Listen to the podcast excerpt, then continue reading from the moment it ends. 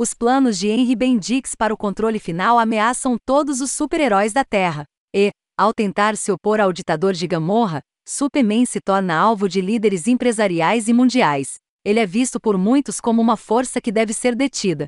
Até que ponto um homem de aço pode resistir antes de se curvar? Superman. Sem off Cowell hashtag 8 continua o encontro de John com o Gamorra Corpus de Bendix, bem como um monstro marinho gigante. Considerando que o Leviatã se origina das profundezas do oceano, é justo que o novo Aquaman, Jackson Hyde, seja o ator convidado. Há também uma breve aparição do Aquaman original. Desde a primeira página, a compaixão de John está em evidência enquanto ele carrega o corpo de um de seus inimigos morto na luta contra a criatura marinha. E sua compaixão não é por seus inimigos humanos, mas pela própria criatura marinha. Quando a super equipe de Bendix o ataca, John se coloca entre eles e o monstro. E apesar de salvar centenas de cidadãos de Metrópolis de um tsunami, John mostra um arrependimento visível por aqueles que ele não conseguiu salvar. E Bendix não está acima de usar a compaixão de John como uma arma contra ele. Após o incidente, os agentes de Bendix o culpam pelo desastre, e Bendix reforça isso,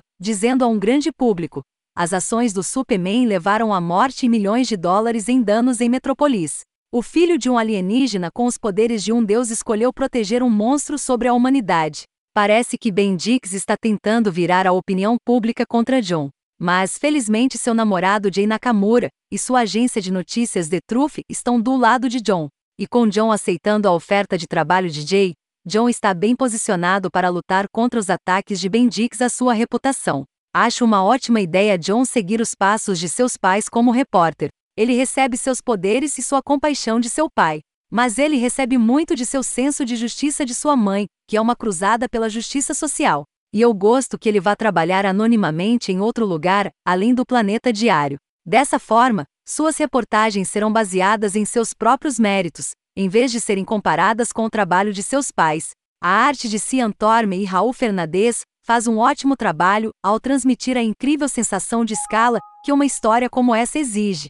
É preciso habilidade para renderizar de forma convincente um monstro marinho gigante, um tsunami e uma cidade inundada. E eles também conseguem capturar perfeitamente a gama de emoções que John passa nesta edição. Novamente não tenho queixa sobre Superman, sem off call eu hashtag 8. Tom Taylor ainda não produziu uma edição decepcionante desta série. Ainda tenho sentimentos mistos sobre a premissa de que esta série é construída.